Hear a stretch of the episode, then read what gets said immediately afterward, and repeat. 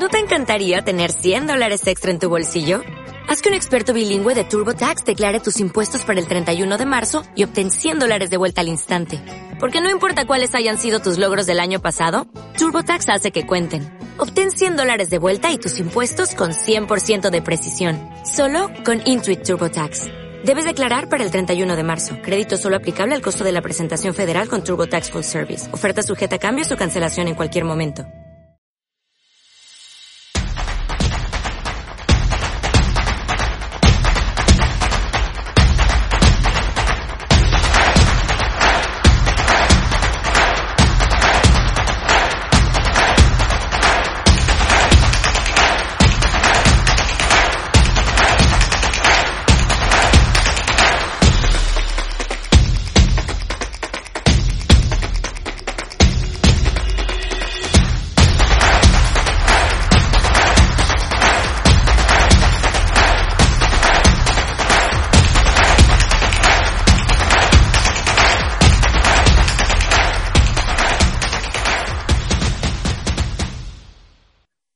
Número 7. Soy Jesús Jiménez, eh, Aria Mai, en Radio Mai, un, martes más. Y hoy tengo el inmenso placer y el inmenso y la inmensa oportunidad que se, que se me ha creado de poder entrevistar a una de las personas a la que se le recuerda con más cariño dentro del Real Zaragoza, un hombre carismático durante, durante dos décadas en, en el vestuario del Real Zaragoza y con ganas de que, de que nos cuente anécdotas de cómo terminó en el Real Zaragoza y cómo fue alma y talismán de, de, muchos jugadores durante, durante muchísimos años. Don Kabir Nada, buenas tardes. Hola Jesús, muy buenas tardes. Gracias por llamarme. Gracias por querer participar, porque propios compañeros de, diferentes radios me han dicho que, no eras, que no eras muy dado, que los protagonistas para ti eran otros jugadores y que no hay mucha bibliografía ni mucha hemeroteca por tu parte. Por lo tanto, muy agradecido de que hayas querido contar y participar en, en esta tertulia charla que vamos a tener durante, durante esta tarde. Yo de verdad lo pido perdón a todos estos con quien no ha dicho nadie nada y le mando un gran saludo de amistad y cuando le vea le saludaré y darle un abrazo a todos. Por eso todos son grandes, por eso no hablé porque mi trabajo no era de hablar. En realidad yo no doy mucha importancia a mi trabajo, solamente quería proteger a mis chicos, como siempre decía yo, y al club mío, que era sagrado para mí. Para empezar, ¿cómo termina una persona de tu nacionalidad en, en Borja? Entrenando, entrenando, no, perdón, eh, eh, haciendo labores de, de, fisioterapia en aquellos años que era una, una, disciplina tan, tan extraña para que no era, que no era muy conocida. ¿Cómo acabas en Borja y cómo terminas en el Borja Club de Fútbol? Yo estando en Londres me enamoré de una borjana. Eh...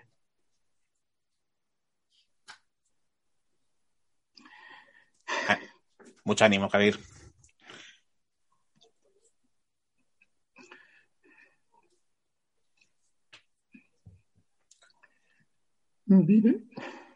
Venga, ánimo.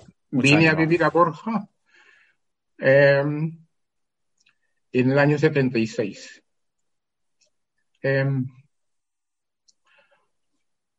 perdona esto porque no, no, te, no, hay nada que perdonar y pues todo el mundo tenemos nuestro corazoncito y, y, los que estamos cerca pues sabremos, sabemos especialmente lo que, lo que estás pasando y, y la situación en la que estás. Pues y... vine a Borja en el año 76, eh, mi mujer tenía su propio negocio ahí mismo y a principio me tardé un tiempo porque estamos construyendo nuestra casa y cuando terminó la construcción, una tarde me vino el farmacéutico de Borja, don Lorenzo Nogués, y me dijo si me podía ayudarle que tenía problemas en el equipo de Borja porque el fisio o el masajista de ellos se puso malo para ayudarle para un mes, mes y medio.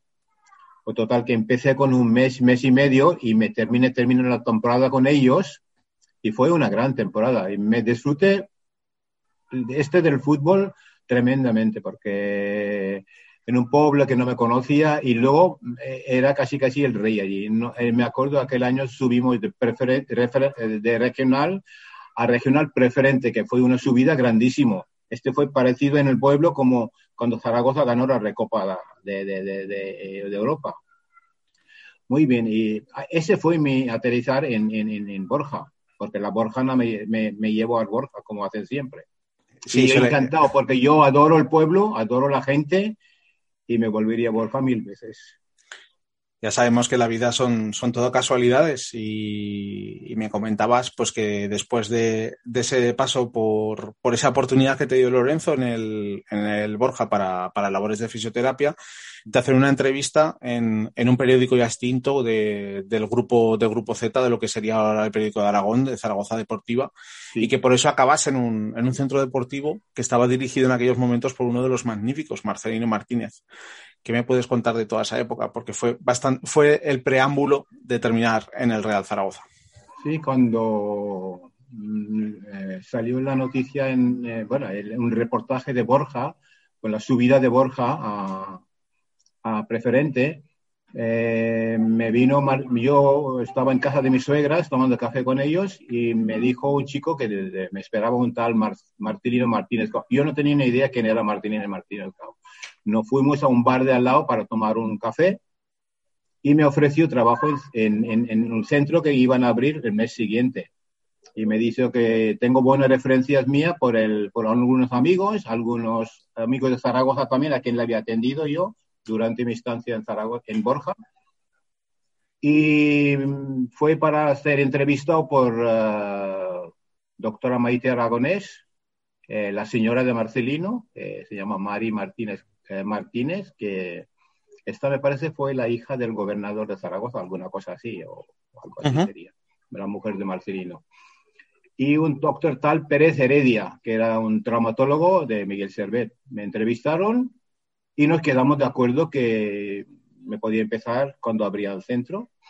El centro era Centro de Medicina Deporte, donde Maite Aragonés, una gran doctora de medicina deportiva, que hacía las pruebas de esfuerzo de, de corazón pulmón y, doctor que manejaba a todos los que venían y, y fue un tipo ayudante para ellos en todo lo que hace falta. Luego tuvimos ahí también unos clases que nos daba el campeón de España de taekwondo, un Jesús Arroyo y otro Jesús también. Y un ambiente muy grande, muy... Era un boom allí, porque esas fueron unas cosas muy nuevas que empezaron en Zaragoza y le dio muy, muy fuerte. Y, ahí, allí había, gente, le puedo dar dos o tres nombres así mismo, la gente que acudían allí mismo, personalidades. Era un tal José Luis Alonso, que era tirador eh, olímpico, eh, Pérez Jiménez, que también era tirador olímpico, aragoneses, Pérez, eh, un Sainz de Baranda, que fue alcalde de Zaragoza, don Juan Bolea, senior, que el, padre Bolea, que era consejero de, de Libercaja, Conchita Casales, una tenista jovencita con un proyección muy grande que en tiempo de los eh, vicarios jugaba esa chica.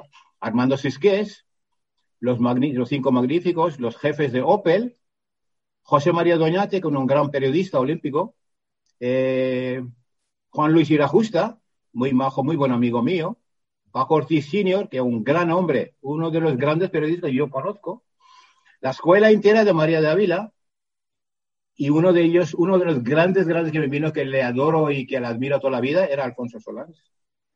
Padre. Padre. Padre, fue un sombra. Y además, esta gente, cuando nos tratamos a ellos, nosotros nunca sabíamos quién eran. Yo no, yo era recién llegado a Zaragoza, yo no conocía gente. Y como ellos no, no nos mandaban a las salas con nombres, nos venían con un número. Por eso yo nunca llegué a conocer quién era. Pues luego ellos mismos te presentaban, te invitaban a sitios y de verdad te digo, eh, me llegaron a conocer, me hicieron conocer, me invitaban a sitios y era una gozada, una gozada. Me gustaría pues la oportunidad de, esa anécdota que, me comentaste de la selección de Kuwait, de cómo terminaron en tus manos, eh, ah, de cuando estuvieron... de cuando estuvieron... no, con, con, con, la empresa de Marcelino Martínez. le llamaron de la, de la embajada de Kuwait, hablaron con la, la mujer de Marcelino, con Mari, y le contrataron ahí para subir la máquina de esfuerzo que tuvimos allí con si tenías algún masajista o fisioterapeuta, algún traumatólogo y ir allí para hacer la prueba al equipo completo del Kuwait cuando se quedaron eliminados y el resto lo que estaban tocados le estaban tratando nosotros ahí mismo. Estuvimos allí un buen, buen tiempo con ellos casi casi hasta el final y una, una maravilla, de, maravilla de experiencia. Y allí nos acompañaron de Kuwait un catedrático kuwaití que siempre ha vivido en Estados Unidos, un doctor, no me acuerdo su nombre, era un gran doctor de medicina deportiva. Y yo me acuerdo cuando estas máquinas de esfuerzo vino a España, llegaron dos. Uno llegó a Zaragoza en lo de Marcelino, otro llegó a Madrid en, con un tal doctor Ruano, me parece llamaba. No soy muy seguro, pero me parece el doctor Ruano, que era otro médico deportivo, pero es en Madrid.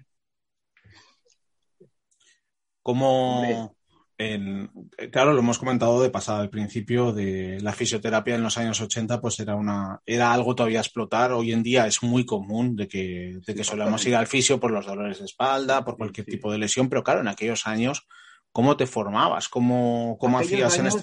Pues eh, lo poco lo que trae de los estudios, lo poco lo que había hecho por mis propias lesiones de jugador, y, nosotros hemos tratado grandes, grandes fisios, porque en Asia esta medicina existe hace muchísimos años. En España, aquellos tiempos eran más una ATS que te mirabas alguna cosa por encima, te pinchaban, te mataban el dolor y te seguía jugando. Por eso está muy reconocido que muchos, hace muchos años, en España, pues, los grandes jugadores quedaron cojos por ejemplo, hay muchos, por ejemplo, Javi Clemente, de esta época, Marcelino, eh, Reija, eh, mucha gente que terminaban eh, cojos porque nada más era pinchazo, pinchazo antiinflamatorios, pinchazo en la rodilla, pinchazo, pinchazo, y luego empiezan a abrir ese camino de recuperar gente, que cuando empieza la novedad, hoy en España, por ejemplo, en Zaragoza hay grandes fisioterapeutas, pero grandes. Uno de ellos, un bueno, es un amigo mío, un compañero mío, eh, Paul Knapp, que hemos trabajado juntos. Hoy es un encanta de, encanto de un hombre y un gran fisioterapeuta. Luego tengo una amistad con un, un gran fisioterapeuta de Zaragoza, Emilio Biel y además es un chaval encantador. Hemos pasado un año juntos en Zaragoza también, cuando vino a estar ahí un ratito con nosotros. Una maravilla de, de, de, de joven. Y luego he conocido mucho, mucha gente que eran grandes. Pero esto empezó, el boom de esto empezó por, por ahí, por ahí, en, en los 80, por ahí, por ahí, empezó hablando de una, porque fisioterapia no era ni una palabra, me parece muy conocido tampoco, era... Masajista. masajista, exactamente, todos éramos masajistas. Incluso Ángel Moore, que le conozco además personalmente, es uno de los grandes. Y Rubio, que estaba en la selección, Ángel uh, y Rubio. Estos eran grandes fisios, pero eran siempre masajistas de, de la selección, pues al mismo. Pues yo creo que era un bastante buen nombre, masajista del equipo y tal y cual, porque es, te hace muy cerca, porque tocas gente, porque tocando gente te trae muy cerca, ¿sabes? Es, eh, eh ha sido uno de los eh, características de un gran fisioterapeuta es que te manipula con sus manos, no tanto con aparatos. Claro, es que la, la, diferencia de la medicina, pues con respecto a aquellos años, para operar una rodilla como estaban operando en los años 70-80, a como operan ahora, no tiene absolutamente nada que ver. Los tiempos de recuperación también se han, han mejorado sí, muchísimo. Las máquinas que tienes hoy en día, la electrónica que tienes para recuperar todas esas y los, lesiones. Y, y, y, los, y los médicos. Los exacto, médicos, exacto. la de rodilla, antiguamente eh, no era lo que es hoy. Hoy en día un hombre, gran hombres que son ahí en Zaragoza, son grandes, doctor Topetti, están allí mismo, doctor Loste, eh, luego ahí hay eh, doctor Bregante, que está en, en, en, en Tirón, eh, uno de las figuras grandes es el doctor Guillén, que yo he hecho muchos trabajos para el doctor Guillén, y él me, me conocía siempre y era un, un, gran hombre, pero, y luego ellos se dirigen directamente a un fisioterapeuta. Pero yo creo que hace años, pues fisioterapeuta era una, una palabra fea, que yo creo que los médicos de antes, muchos de ellos no les gustaban porque después de hacer ellos un buen trabajo, mandaban al fisioterapeuta para recuperar y el crédito llevaba todo lo, el, el, fisioterapeuta. Y yo me ha curado, pues tal fisioterapeuta o cosas del mismo. Y tampoco era bueno porque en realidad el fisioterapeuta hace un 30% de lo que te ha hecho un, el, el, cirujano, que la verdad te digo, hacen, hoy en día esta gente hacen maravillas. Y esto sí. es sacarle sombrero a todos el que, el que trabaja. Hoy no te deja ni una marca en la rodilla cuando te terminas de operar. No hay ni una marca. Antiguamente parece que te, te, te, como te abren las tripas. Hoy en día no. Hoy no te notas de qué rodilla te... La gente busca en su marca donde han operado. Muy bien. Chapó a todos. De verdad digo chapó a todos.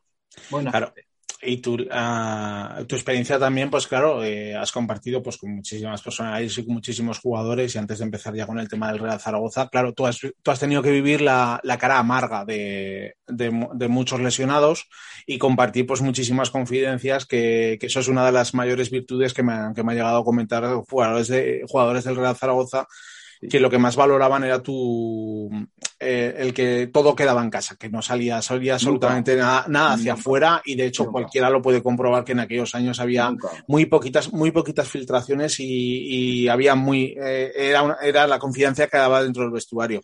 Y claro, también levantaba el ánimo a muchos jugadores que se veían que durante muchas semanas, durante muchas jornadas no iban a poder jugar. Para eso no todos valen, eso desde luego.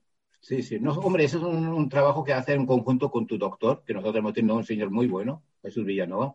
Hemos coordinado mucho el trabajo, el Polnap, hemos sentado siempre juntos y hacer cosas.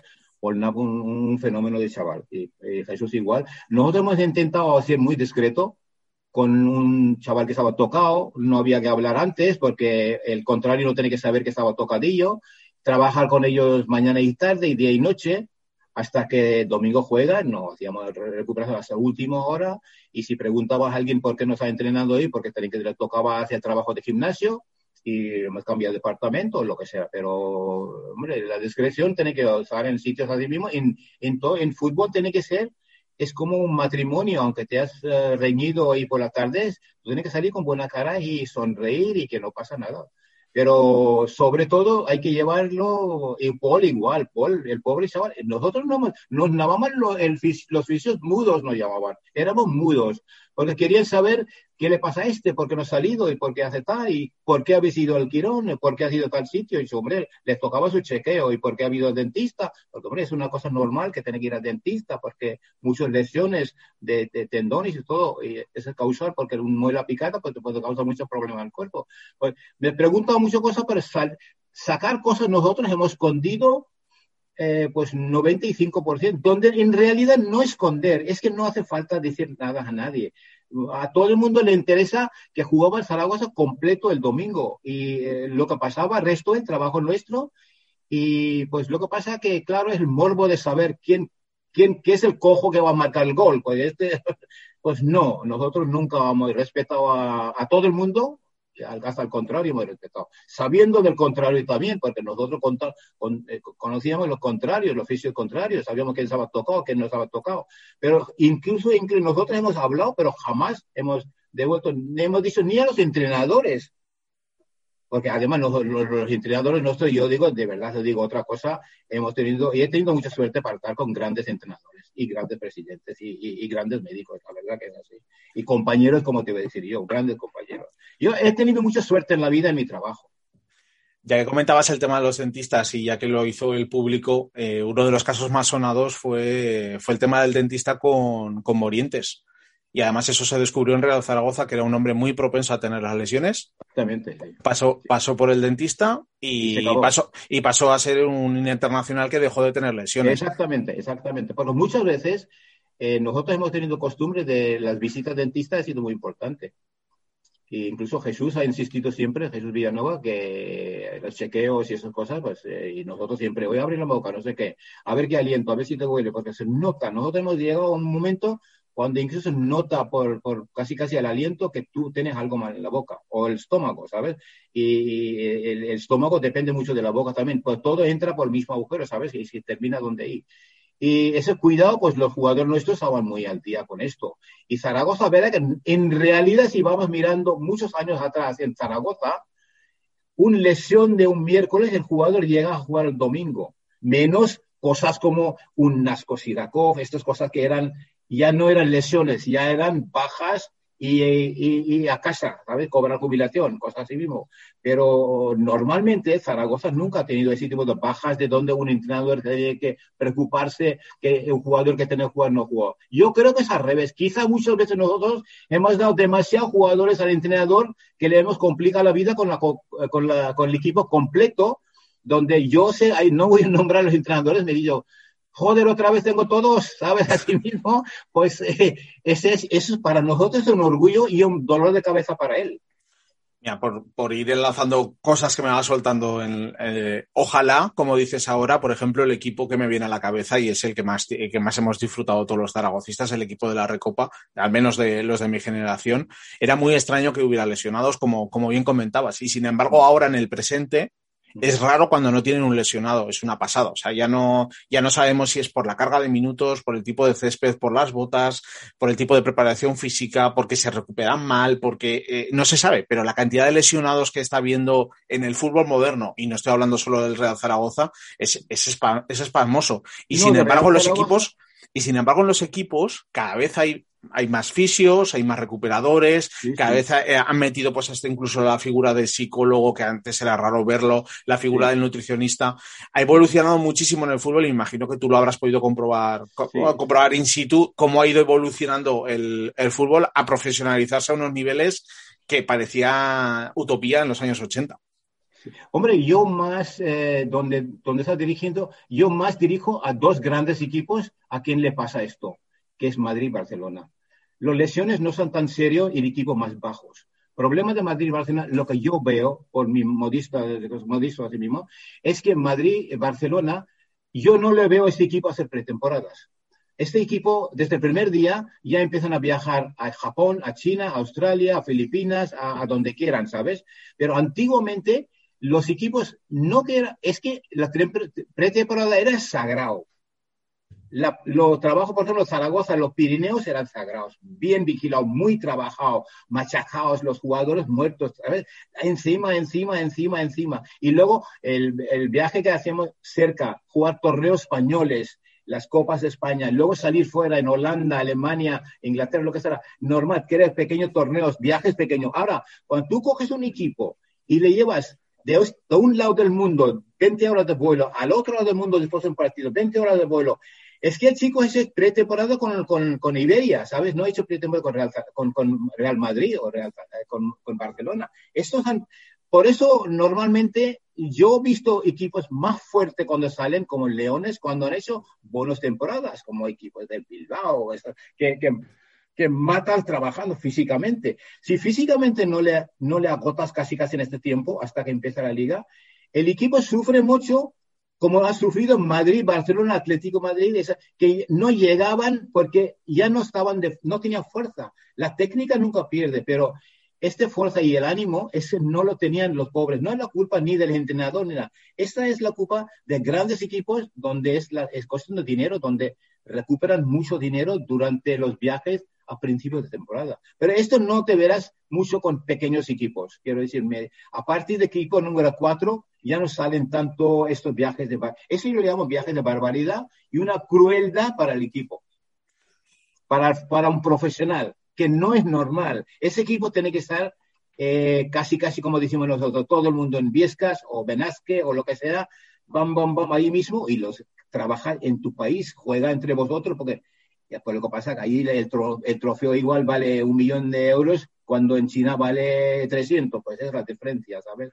Pero mira, por mucho que los grandes, pues ellos sabrán lo que hacen y, es problema de la economía del club, pero el sufrimiento del, del, jugador es no preparar su, su, cuerpo para aguantar el año, que no aguanta el cuerpo, ¿sabes? Él no, no da, eh, después de estar en la, después de estar en el centro deportivo con Marcelino Martínez, me imagino pues que con las relaciones que tuvieras en aquellos, en aquellos años, te llaman para hacer la prueba con el Real Zaragoza. Como, me, llamó, un señor que le atendía yo ahí mucho, un, un señor muy discreto, muy, muy quieto, muy callado, casi, casi eh, te hablaba y contestaba y sí y no alguna cosa. Un día empezó en una charla y me a hablar con él. Él me dijo, oye, te voy a hacer una oferta, me dejo su tarjeta, le dejé encima del mostrador mismo y ahí se quedó la tarjeta para una semana alguna cosa, ni le contesta ni dije nada. Hasta un compañero mío me dijo, oye, ¿esa tarjeta de quién es? Y yo me deja un señor que viene el número tal. Y yo, oye, ¿sabes quién es ese? Y yo, mira, me da igual quién sea, pero yo no sé quién es, porque me dijo además un cliente. El que me lo dijo esto era Reija. Y yo, ¿tú sabes quién es este? Y yo, pues un señor que viene contigo, además, que está al lado tuyo, porque Reija y, y, la justa son los más trabajadores, más fuertes. Pensaba que estaba siempre temporada diario esta gente, muy trabajadora. Total, que semana siguiente viene si es que es otra vez. Chico, que no me has llamado. Dice, dice, no sé qué tengo que hacer. Dice, pues vente al club. Y aquellos tiempos, la palabra club, ¿sabes? Era club del masaje, fuera lo que hacían, ¿sabes? Lo que, los anuncios de periódicos. Y yo, yo, mi español tampoco era ni es muy bueno ahora y antes era menos. Y yo pensé, yo, joder, me quiere meter en un club y esto va a ser la desgracia de todo el mundo. Y luego hasta que me reija me explico y dice, no, hombre, no, este es el club del fútbol, vente conmigo, te llevo. Y me llevo a calle Ponzano. Y me entrevistó Armando Sisqués ahí mismo. Y mm, otra vez, oficialmente, como no me había dicho nada en, en estaba yo. Y me dijo, mira, pásate por la oficina del doctor Pellegrín, que te va a entrevistar. Según lo que diga el doctor, te vamos a mirar tu futuro con, con nosotros. Yo hablé con doctor Pellegrini, sentado con doctor Pellegrini, me quedó mirando y se, se leía mi nombre 40 mil veces y no, no podía pronunciarme. Y yo, ¿cómo te llamas tú en realidad? Y yo, me llamo Kabir, nada. Y todo el mundo me llama Kabir. Y yo, pues me, Kabir me suena y coge el teléfono y llama a su mujer. Yo, Pilar, ¿cómo, ¿quién es este que te recupera la rodilla cuando, después de operarte? Y yo, se llama Kabir, nana. Y yo, y me miró y me hizo, ¿sabe lo que digo? No quiero perder mi tiempo entrevistando. Tú has colocado entrevista, tú has pasado la entrevista y para mí te doy el ok para trabajar en el Real Zaragoza. Depende, vete a hablar con Armando. Si para mí está bien, ¿sabes? Me, me he dado como... Y se alegró mucho después porque un día me dijo, tenés que venir a mi casa a tomar café y para, porque su mujer insistía que vaya allí, porque tenía que atenderlo sí o sí, aunque trabajaba en Real Zaragoza, ella, y le atendía en su casa, que vivía en el coso número 77, en mi vida me voy a olvidar, ¿sabes? Y una gran señora, y era un gran señor, eh, uno, de los, uno de los caballeros del fútbol, eh, el doctor Pellegrini. Y luego él llamó al doctor Villanova y Andrés Magallón, para que me conozcan. Y estos dos me llevaron como un secreto de Estado a un restaurante para comer y hablaron conmigo y nos quedamos de acuerdo que, oye, que yo soy un hombre muy normal, aunque soy muy orgulloso que me ficha un presidente, que no pasa un, un masajista porque lo ficha un presidente, pero Jesús muy bueno y Magallón también. Y empezamos a trabajar y empezamos con eso. ahí empezó mi vida. Y luego cambios de presidente y hemos seguido así mismo pero yo te digo, te sigo diciendo que he tenido mucha suerte en mis cambios de gente y, grandes personalidades y, grandes compañeros. Sobre todo mis compañeros han sido muy, y mis jefes han sido muy buenos, muy buenos con nosotros. ¿En esta época seguías viviendo en Borja o ya, o ya te desplazaste a Zaragoza? No, no, yo me, mm, hace años que vendí mi casa de Borja porque vivía en Zaragoza yo llevo muchos años viviendo en Zaragoza en un apartamento que tenía yo ahí y mi mujer cuando quitó su, eh, su, tienda vino conmigo a Zaragoza eh, y luego eh, hace dos años que vendimos nuestra casa de, Borja, que ya no tengo nada ahí. Ahora vivo en Andalucía, en San Pedro de Alcántara. No, me, mujer... me refería a Cabir, en esta época ya de centro deportivo, me imagino que ya no irías y volverías desde Borja, sino que, viviendo ya que estuvieras viviendo ya en Zaragoza. Sí, sí, sí. El primer mes me subí, bajé, pero me busqué un apartamento ahí mismo eh, y me quedé ahí mismo y trabajando porque era imposible por las horas que terminaba yo y algún extra cosa que tenían nosotros, porque nosotros hemos tenido, yo he estado muchas veces en una actuación de María de Ávila en el teatro principal con ellos, porque María de Ávila me dijo, estés allí por si acaso, y tu jefe, que es el del fútbol, también es nuestro médico. Doctor Pellegrini era médico de ellos también. Y era una cosa, me decía doctor, siempre me el doctor Enrique, pero yo, oye, Kabir, estás allí, vivo al lado, porque él vivía en Coso mismo, estaba el teatro principal, y dice, si tiene problema, llama. Y así mismo hemos quedado, y el pobre hombre siempre atiende, y en realidad nunca, nunca, nunca hemos tenido problemas de nada, todo el mundo siempre ha sido Pero hemos hecho cosas muy buenas, hemos hecho una mano, yo he hecho cositas para él en, en, en el hospital Montpellier también, donde era el, el jefe médico traumatólogo ahí también. Ya te digo que no tengo más que palabras de agradecimiento a todos. Incluso en Montpellier nos ayudan mucho. Había una monja que te enseñaba un secreto, pinchar muy bien la inyección y casi, casi, de verdad, después de coger el tacto de ella, eh, tú eh, empiezas a hacer con una perfección cosas que normalmente no te enseñan, tú tienes que ser... Y y por eso digo, me, me tocado grandes profesores. Y luego el doctor tenía también un, un tipo fisioterapeuta ahí en Montpellier, que también era muy bueno. El señor mayor cubrió delante de nosotros, sí, sí, sí, sí. Ya aterrizas en el Real Zaragoza. La anécdota es que ese mismo día que, empiezas tú en el Real Zaragoza, empieza también Andoni Cedrún. Cedrún y, yo y- el mismo día. Y, la, y con vosotros, entre vosotros dos, hay anécdotas muy buenas. El, el vídeo de cuando le abren la ceja que quiere volver al campo es uno Sí. mítico que está muy repetido hasta la saciedad en, Sí, en redes sociales. Me imagino que Andoni, o sea, con el carisma que tiene dentro del vestuario, tendría que ser, tendría que ser muy peculiar y, y, y la buena piña que consiguieron para, para ese equipo que se fue fragando poco a poco después de la Copa del 86 para que se fuera fraguando hasta, hasta la llegada de Víctor Fernández y la Recopa. Desde luego que te pones a mirar esos años y es que son, son los mejores del zaragozismo con, con muchísima diferencia, empezando con la Copa del Rey del 86. Sí. No sé con qué me hacían la pregunta para que te la trasladara el otro día y, y te, la, y te la voy a hacer. El, si tuvieras y pudieras volver atrás, porque tuvieras una, una cápsula del tiempo, ¿a qué momento de todos los años que disfrutas del Real Zaragoza te volverías? Los cuatro días en, en París para preparar y jugar la Copa de Europa. Para preparar y jugar y estar allí concentrados, hablando nosotros de verdad, hemos tenido. Este me gustaría que algún jugador también te comente lo que hemos vivido. Nosotros éramos unos hermanos y padres. Y hemos hablado entre nosotros. Ahí no hace falta ningún psicólogo. Nosotros éramos nuestros mismos psicólogos y hemos hablado de una forma, hemos hablado siempre de ganador. Nunca hemos hablado de vamos a jugar contra el Real Madrid, Barcelona o, o- o el que sea. Nosotros hemos ido con la idea de vamos a ganar el partido, ¿sabes? Y, y- y cuando estamos en Francia, la única cosa que nosotros pensamos es quién va a coger la copa, ¿sabes? ¿Cómo le vamos a llevar la copa con nosotros? Porque nosotros solamente hablamos de ganar. Es que yo no soy per- yo nunca he sido un perdedor. Y mi equipo, Zaragoza, nunca ha sido perdedor. Todos han sido ganadores. Y nosotros, de verdad te digo, no nos hacía falta ningún psicólogo o psiquiatra para arreglar nuestras cabezas. Es que era un grupo de chavales que salían con balones y parece que entendían uno al otro y era, bueno, yo no, de verdad digo, no te puedo explicar, es como, como vivir en mi casa con mis hijos y hablar de lo que será jugar cartas con ellos. Hemos tenido unas cosas de, de verdad de hacer una serie de televisión y tener un éxito. Eh, yo no, yo nunca podré poner mis hijos, mis, eh, mis jugadores eh, de otra forma más que, y fíjate, eh, tú coges el equipo de la Recopa. Este equipo hoy podía quedar en Real Madrid todos. Mira, qué, qué manera de jugar el fútbol, en, en medio, el delante, atrás, y, y si nombra jugador por jugador, eso es un lujazo. Y, y además yo creo que nos ha pasado tan buenas cosas en Aragón que yo creo que la gente de Aragón no le han dado cuenta lo que tenían en su casa, ¿sabes? Este equipo de Recopa, si vuelves a sacar foto por foto y ponerlo en, un periódico hoy, enseñarlo uno por uno, y Víctor Fernández, entrenador, que era un gran entrenador, un gran director, de verdad diga, era un chaval majísimo. Víctor era un chaval simpático, eh, está contigo, te escuchaba, eh, nunca exigía nada de ti y, sabes que matabas trabajando para él. Y yo para Víctor, lo que hace falta Víctor hoy y cuando él quiera, ¿sabes lo que digo? Es que es un chaval que te agradece como tienes un buen padre contigo.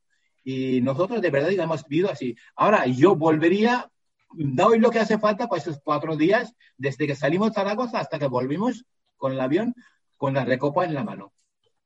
Claro, es que tienes, has disfrutado de la Copa del 86 con gol de Rubén Sosa al Barcelona. Disfrutaste de la final contra el Celta de Vigo en Madrid contra en el año 94 con que fue la que nos llevó a la Recopa. Ahí Andoni pues se mojó en el, en el balcón de que también Sí. está muy repetido, el que traíamos que traería la Recopa el año siguiente, la trajo.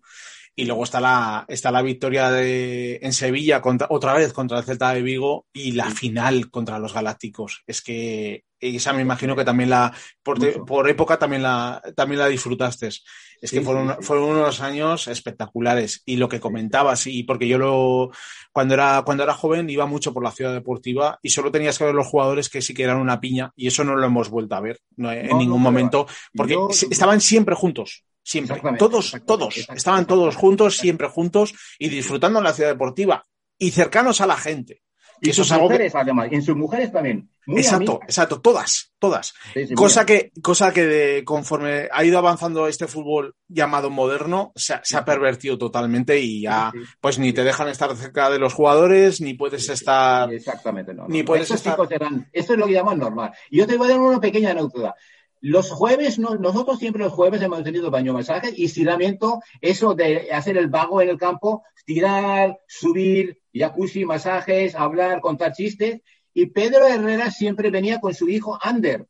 Y Ander jugaba conmigo, que tendría sus tres años, y hemos jugado y luego me dijo, David, es que no me dejan ir a la portería para chutar en la portería. Y yo, mira, cuando salgan, te voy a dar un balón y que te vayas. Cuando nosotros subimos para, a, a baño masaje, te quedas con el balón. Y le daba dos o tres balones y Ander Herrera estaba solo ahí abajo. Y fíjate lo que es el figura este hoy.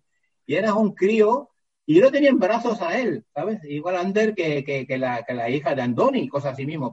ya digo, nosotros, yo he sido un, abuelo para los críos y un padre para estos. Y hoy yo he hablado, por ejemplo, ayer con, con igual con Andoni, que Xavi Aguado, que cumplieron años, y de verdad digo, y se alegran cuando le llamo, se, mm, más Xavi me dice, macho, es que es el mejor llamada que he tenido en semanas. Es cosas así cuando te dicen, ¿sabes? Te abren los ojos.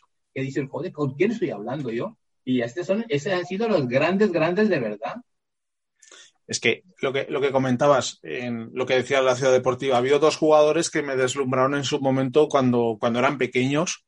Uno fue Ángel Lafita, y el otro fue, fue Ander. O sea, la técnica que tenían con el balón cuando eran muy jóvenes ya se veía que, iban a despuntar y que iban a, y que iban a llegar, porque se veía, se veía. Porque la padre Fita, la padre Fita es desvivido con su hijo, con entrenamiento. él quería sacar un jugador, él quería sacar un jugador. Y Pedro Herrera quería sacar un jugador. Y él los, tenía mucho Sí, sí, él y, y, los, y los abuelos también. Y los abuelos, Joaquín. Joaquín, en de la ciudad deportiva y hombre, yo, es que yo tengo mucha, ¿sabes lo que digo? Te estoy diciendo esto, Jesús, que yo tengo mucha amistad con toda la familia. Yo no es que solamente conocí al jugador.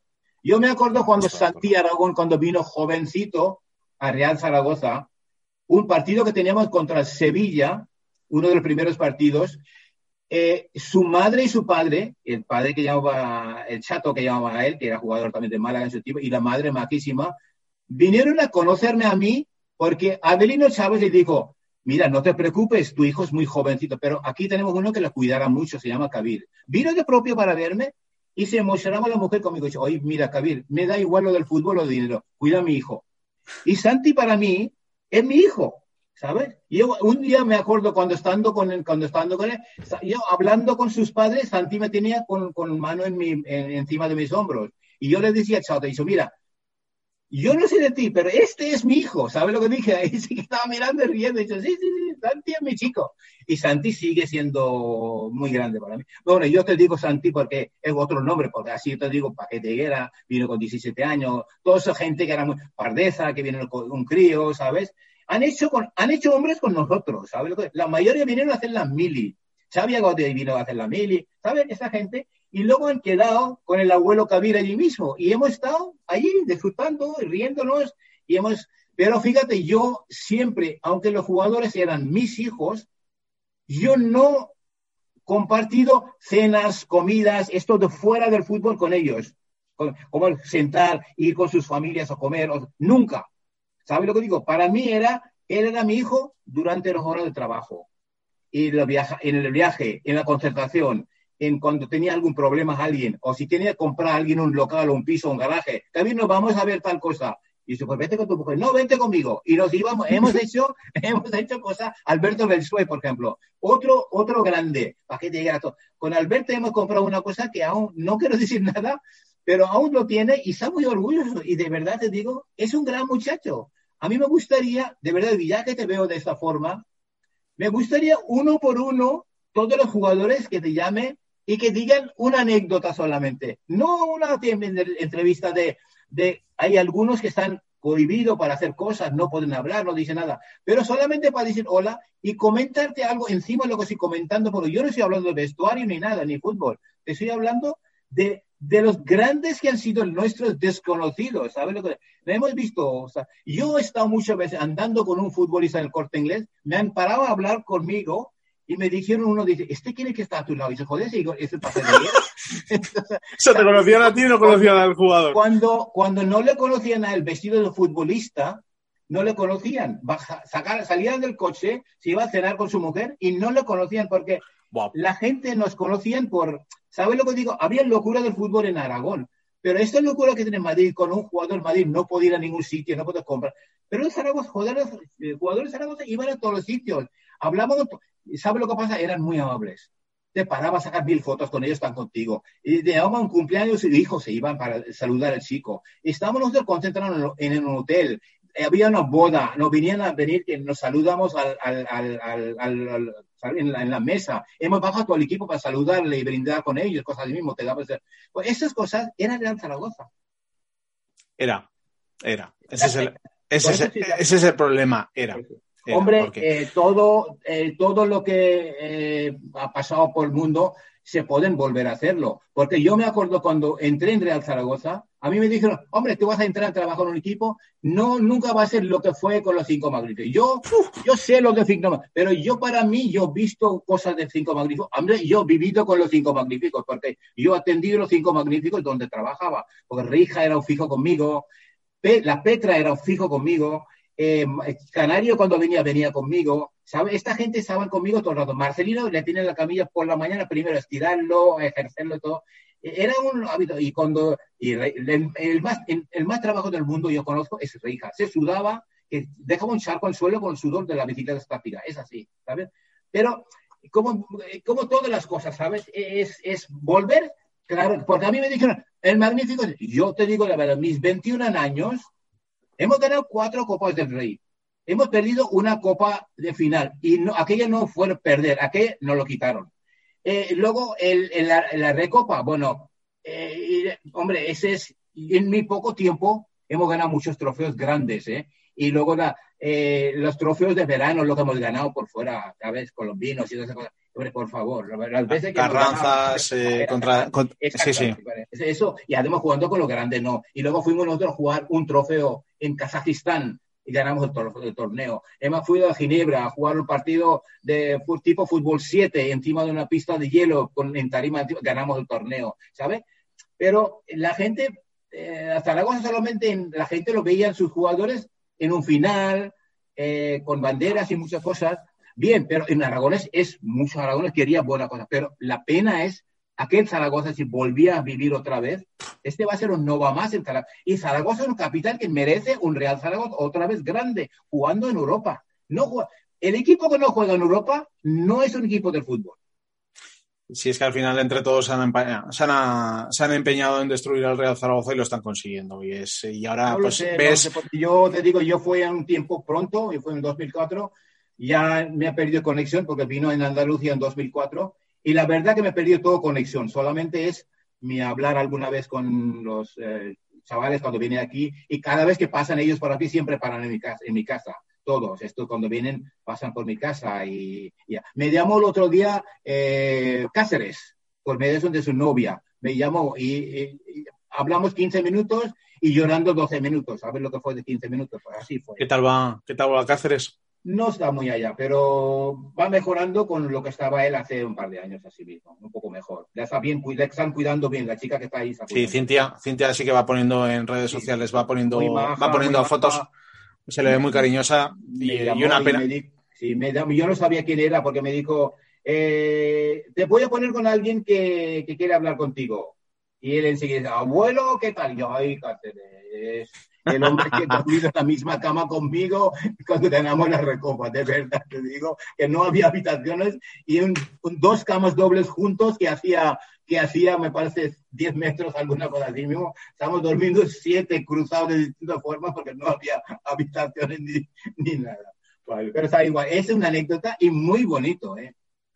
Ya que estamos contando anécdotas, eh, ese beso que te dio Higuera en la calva que luego se institucionalizó, porque la eh, fue, fue él el primero y luego ya fueron los demás jugadores. que, hay de, hay de real en esa anécdota?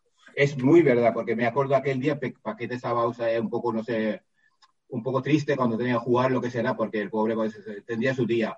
Y dice, Paco, no te intereses porque hoy te vas a marcar un gol, el primer gol, pero enseguida. Dicho, si me marco el gol, vengo para besarte la calva. Y mira, cuando entré, pum, y gol. Y vino, era increíble, era un partido bien ganado, o sea. Y, y, luego empezaron todo el mundo. Eh, esto, que Pardeza, que Snyder, que Cani, que el que sea, que de todos. Todo, era ya un parte del fútbol. Y yo creo que, no sé, yo, nadie me ha dicho nada, pero no sé cómo le tomaban los entrenadores y los restos que estaban sentados el banquillo, porque nos tiramos del suelo y encima empezar, es eh, verdad, hoy, hoy casi, casi me da eh, como, como llevaban niños al colegio, ¿sabes? Pero, oh, Dios mío, son, son momentos muy bonitos, la verdad. Hombre, que siempre, siempre nos acordamos de la Romareda, pues como salían disparados. todos mis jugadores, de verdad, digo, me van nombrando, incluso Belsué y compañía, y todo lo que estaba, Solana, y todo lo que estaban ahí al lado. Najim, ¿qué te voy a decir, Najim? Najim, cada vez que viene aquí me llama y viene a verme, y cada vez que llama cuando fallece su padre y todo. Najim también otro, como, como somos casi más de, la, misma calidad que llaman allí mismo, pues somos familia casi, casi, ¿sabes? Y Najim para mí es mucho. Y, la verdad, digo, eh, incluso ese, ese joven que se falleció, Sergi, ¿sabes? Segú. Es un, un, de verdad, un chico 10. Un chico 10. Una alegría del vestuario. Y con Xavi Aguado, que eran grandes amigos, los dos, compartían habitación. Grandes amigos. Yo de verdad te digo, yo no sé dónde empezar y dónde terminar con mis jugadores. De verdad, no te puedo decir. O sea, te, queda, te, queda por nombrar así del once titular, Pardeza, Gustavo Poyez y Snyder. Ay, en mis tiempos estaban, eh, por ejemplo, delante estaba Schneider, Paquete Higuera, eh, Pardeza, luego, estaba Santiago Aragón, Poyet, Nayim. y eh, Belsué, y estaba luego atrás Solana, Aguado, Cáceres. Poyet también estaba delante, y Xavi Aguado y Cáceres. Por favor, por favor, que nombres este mete en cualquier equipo, este juega con Madrid y Barcelona, lo que será, y con Hombre, yo me acuerdo los, los goles que hemos marcado a Madrid y Barcelona, los y los 6-3, y los 2-5, y yo, sí, yo no sé de. Pero el 4-1, y es que. Que ese no hace cualquier equipo a sí mismo. Y, y yo sé, digo, los equipos cuando venían, los fisios venían a intentar a pedirme la alineación y yo, pero de verdad. Oye, va a jugar tal y dice, no, ya está. Y está en condiciones, todo el equipo está en condiciones. Y la verdad que muy bien. Y donde hemos coordinado mucho, mucho, mucho es Paul, Jesús y yo, siempre. ¿eh? Hemos sido como una piña ahí mismo, tres juntos y, muy buen. El jefe de 10, muy majo, Y por ¿qué decir? y yo hemos compartido todo, hemos compartido aplicación, hemos compartido trabajo, hemos, bueno, déjame tú, coge tú unas cosas de mí, muy bueno, muy bueno. Es que claro, después de son muchísimos años, los siete días de la semana, posiblemente cuando tuvieras que recuperar a cualquier jugador, pues a muchas horas, a cualquier, a cualquier tipo de hora, la, dedica, la dedicación pues te hace al final que si si eres, si eres una persona que, que además la, lo he comentado al empezar la entrevista, que si eres una persona que sumas al vestuario se nota. Y ese vestuario tan unido es algo que, que, se echa muy de menos en estas, en estas épocas modernas. Es muy importante tener un vestuario muy estable. Un, un vestuario reñido o un, un, poco de malestar en un vestuario o una cosa con un jugador contra el otro, esto es muy contagioso, ¿sabes? Y se nota en el partido y muy se nocivo. incluso, se notaba en muchos equipos le pasan, hasta el pase no llega al jugador. ¿Sabes lo que digo? O si da el pase, es un pase de banana que no llega. ¿Sabes lo que digo? Es cosa así mismo, ¿me entiendes? Pero yo no, yo no te puedo decir mucho más porque yo no he vivido el malestar en vestuario nuestro. Es que yo no he vivido un enfado entre ellos. Eran los más bromistas. Los chistes y las bromas eran de niños. Pero te reías como un loco, ¿sabes lo que digo? Te hacía gracia todo ya y, el autobús era una delicia ir hasta Gijón con autobús, parar una vez y no pasaba nada, pasar por vestuarios, cenar pronto al vestuario, día siguiente jugar partido y volver de Gijón con autobús, que eran nueve, diez horas, ¿sabes lo que digo? Y luego hasta que, hasta que pusimos más rico y dejamos el avión. Como, como también ha trascendido, pues lo cuento y lo, y lo estás contando. ¿Es Cani uno de los más bromistas que ha habido dentro del vestuario? Cani un fenómeno de chico. Cani un fenómeno. Porque Cani me acordó eh, es una idea muy buena. Cani estaba jugando, me parece, en Utebo. Con equipo, un, equipo por ahí, eh, cerca de el Utebo jugaba. No, era jugador Zaragoza cedido. Y Manolo Villanova uno día comentando, le, estamos viéndole y dice, pero ¿cómo coño jugaba ese chico en, en, Le trajeron a Zaragoza y se quedó.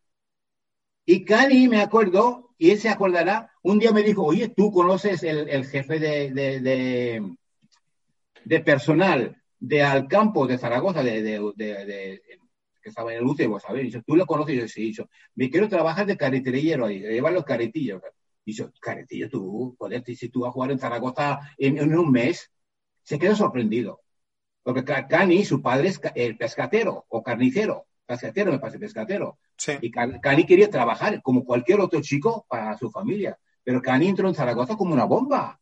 Un Sí. gran jugador, es un gran jugador. Y un cura- Mira, eh, Cani era un gran amigo de David Villa y David Villa y otro, otro trozo del pan. Eran, compartían todo esos dos como dos hermanitos, como gemelos. Cani, Cani gastaba broma con todo el mundo, igual conmigo que con el doctor, que con el Sí, sí, no, no. Ha- Han trascendido, han trascendido muchas trastadas suyas de, en, el, en el Y vestuario. Cani le quiero con locura, de verdad. Digo, Cani es un gran chaval. Y además yo me acuerdo hablando con Cani cuando me decía, oye, que quiero comprar un piso eso de, de- de- del gobierno. eh, que hizo, Cani, tú vas a ser, llegar a, ser internacional. Cómprate un piso que vale dinero. Eso de seis dormitorios. Y me reía yo, Javier, igual me tengo que ir a limpiar piso de aquel. Y fíjate, un día me dijo, oye, que tenía razón, ¿eh? Es, es así, ¿sabes?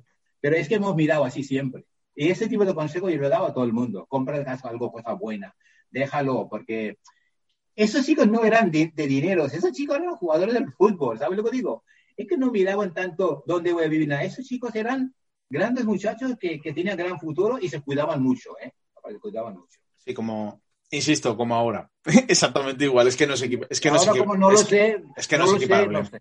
Ahora no lo sé, de verdad te digo. Y el pobre Michel, pues, después de vivir casi, casi la, vivir casi, casi la gloria, ¿sabes? es lo que está, Ahora- lo que está sufriendo ahora- ahora. Es como un millonario cuando se queda sin dinero y tiene que dormir en la calle. Pues Sí, eh, igual, igual. Exactamente, porque es que no puede, no, Mi- Mitchell no merece esto. Yo te digo alto y claro, Mitchell no merece esto. Y el zaragocismo tampoco. Y otra de- cosa te digo, nosotros tenemos un gran preparador físico en Zaragoza, un gran preparador físico en Zaragoza que llama Andrés Ubieto. Es no solamente un gran preparador físico, es buena persona y un gran profesional, de verdad te digo, ¿eh? Sigue en Está, eh, está en, en- encerrado en un armario detrás de la ciudad de los Montes de Zaragoza con cadenas en las piernas. Este chico tiene que ser activo en, primer, en su primer equipo, trabajando en su primer equipo, cuando llegue a la primer equipo. Andrés Ubieto, que se acuerden del nombre, Andrés Ubieto, un grande y una persona que de verdad digo le quiero todo. Como te digo de Julia, gente así mismo. Estos era un grupo que, que, que yo, otra cosa que me, antes de me olvidar de él, de verdad, uno de los chicos que estoy casi casi enamorado de es el César Lainez. César Lainez fue el, el 90% de segunda a primera, ¿sabes? El, del- el de 0-1 y 1-0, ¿sabes? Contra Zaragoza. Nos subimos gracias a ese señor. Y yo creo que no le he oído oficialmente reconocer esto y darle un reconocimiento al Real Zaragoza, la subida de segunda a primera. Nosotros, de verdad, César Lainez. Una pena, una pena las lesiones que tuvo en la rodilla que no tuviera, que no tuviera continuidad, porque muy, desde muy luego. joven. De- él tuvo un, un cruzado muy serio a los 14 años, me parece. Yo le eché una mano porque yo conocí a sus padres, que son de Bulguente, yo conozco a César, es un encantador el chaval. Y, y además, él que primero venía a entrenar, yo les tiraba antes cualquier otro, él hacía sus vendajes. Bueno, ¿qué te voy a decir yo de mis chicos? De verdad. Nómbrame el que quiera, me salen poco a poco, pero Ya sabes. Solana, yo me, me hubiese gustado ver Solana, entrenador de un gran equipo, Chicho Solana. Y mi ilusión es sentar en el banquillo con un maletín al lado de Solana, ¿sabes? Solamente para un partido. Es mi- él lo sabe. Cuando te vea Solana, y su Kabir me ha dicho que quiere sentar a tu lado, tú de entrenador y él de tu masajista a tu lado. Es, de verdad, digo, un pedazo de chaval. ¿Qué te voy a decir de mis chavales? De verdad, te digo, vete nombrándome y me cae la baba. Sí, mira, te voy, a- te voy a decir otro, y además este, este también estuvo muy comentado. La- las jornadas y los partidos que pasaste con Mate Bilic en la banda, pegado, Ay, madre mía. a- a- pegado al, lado tuyo en la, eh, con una silla, era, era curioso. Se sentaba en el banquillo, se sentaba al lado tuyo, y tú también tenías la, tú tampoco te sentabas dentro del, dentro No, de lo, fuera yo, eh, sentado te fuera. sentaba, te sentabas solamente fuera, era, era curioso. Hemos sentado unos cuantos nosotros, Moisés, eh, le traía afuera, Pardez alguna vez estaba conmigo cuando no, no tocaba jugar pobre, porque al final la vida es un poco cruel cuando, eh, ¿sabes lo que pasó con Raúl en Madrid y cosas así mismo, ¿sabes? Pues eh, muchas veces, ¿sabes? Es mejor no llevarlo más que sentarlo en el banquillo, ¿sabes lo que digo? Es que no puede ser que tú sientas un, que muy grande que sea el entrenador, un Pardez o un Higuera o un Schneider. Hombre, por táctica sí, Oye, miércoles juega contra Teruel en la, en la ilimitada Copa, siéntate en el banquillo, el domingo jugará contra el Madrid en ahí, ¿sabes? Eso sí.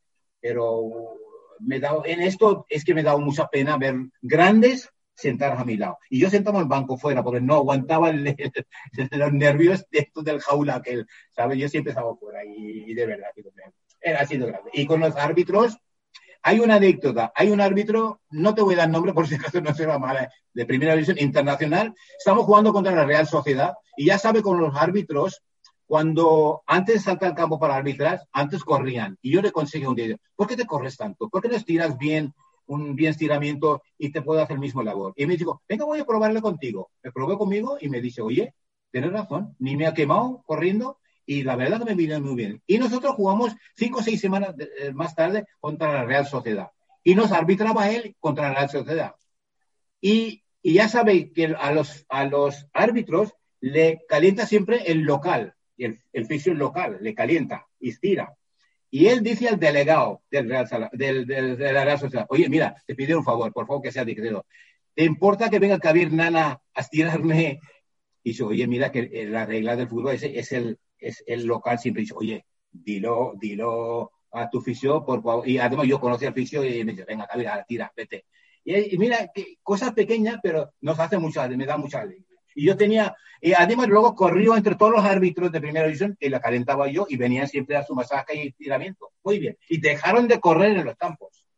Sí, porque al principio corrían bastante. Mira, otra anécdota, otra anécdota que me acaba de venir a la cabeza, además no la tenía ni siquiera anotada. Eh, cuando la Romareda se enmudeció, cuando Tora Cuña casi se atraganta con un chicle. Ah, sí, sí, sí. sí, Pues mira, estaba Jesús, gracias a Jesús Villanova, que un señor, pues mira, eh, era, era, era la, la, noche de Toro Acuña. La noche de Toro Acuña y estaba Jesús allí mismo, gracias a Dios que pasó así y mira, ahí está. Sí, que le dieron un golpe. exactamente, no tiene que ver más. Es una cosa como alguien te pega una patada en el tobillo y te rompe el tobillo. Pues fue una anécdota y gracias a Jesús, que está ahí mismo y muy rápido. Y no pasa como no pasó nada de eso luego, no, no, no pasa nada. Este me pasó una vez con un, un camarada de Antena 3, le dio un, un ataque epiléptico y aquel tiempo yo estaba allí mismo meter los cordones en su boca y abrir la boca antes que y pero fue cosa de segundos que no tiene que ver nada nosotros no salvamos la vida de nada los que salvan la vida son esos grandes cirujanos que están en los hospitales son los que salvan nosotros ayudamos para hacer cosas nosotros yo no me equivoco no he salvado la vida de nadie ¿entiendes lo que digo? nosotros hemos estado allí auxiliares de lo que nos mandaban la gente y ya está y eso, eso, ese fue. Por eso nosotros muchas veces olvidamos y llamamos como salvado vidas. Nosotros nos salvado vidas. Nosotros estamos ahí. Nosotros estamos para ayudar ¿sabes? Aliviar cosas y llevarlo donde le tiene que atender más tarde, termina el partido, lo llevamos o con ambulancia o con nuestros coches, o en Zaragoza en el, en el, en el Quirón, o a Madrid con Doctor Guillén. Esto era lo que era. Pero nosotros nos dedicamos a salvar, nosotros no somos salvavidas ahí. Esos están en, en las playas, los salvavidas. Pues de verdad, Kabir, que hemos hecho un repaso entero a toda tu trayectoria. Hemos contado un montón de anécdotas y si quisieras contar alguna más o, algo más que nos hayamos dejado en el tintero que, quieras, que quisieras comentar. lo demás, lo demás ya no estoy para contar. Lo demás son cosas, lo que nunca he dicho, en, pero esas son cosas grandes y buenos. Y lo que veo, como eres un joven tan simpático, ¿sabes? Que yo creo que merecen que casi todos los jugadores, incluso los ex jugadores de Zaragoza, que te digan solamente, eh, hola Jesús, eh, pregúntame algo y solamente una cosa y cierran contigo. Y en una entrevista tú tengas 12, 15 jugadores a la vez, cada uno saludándote, ¿sabes? Y contándote una cosa de encima, ¿sabes? Y, Mira, mi, ilusión a la hora de hacer este programa de radio, pues es hacer una, unas entrevistas muy diferentes a las que, a las que hacer, porque están encorsetados a cortes de dos, tres minutos, a preguntas muy directas, muy incisivas, a intentar dar la vuelta. El poder tener una charla distendida con, con personas del zaragocismo, que me tocaba hoy, o con personas del baloncesto, como me toca otras semanas,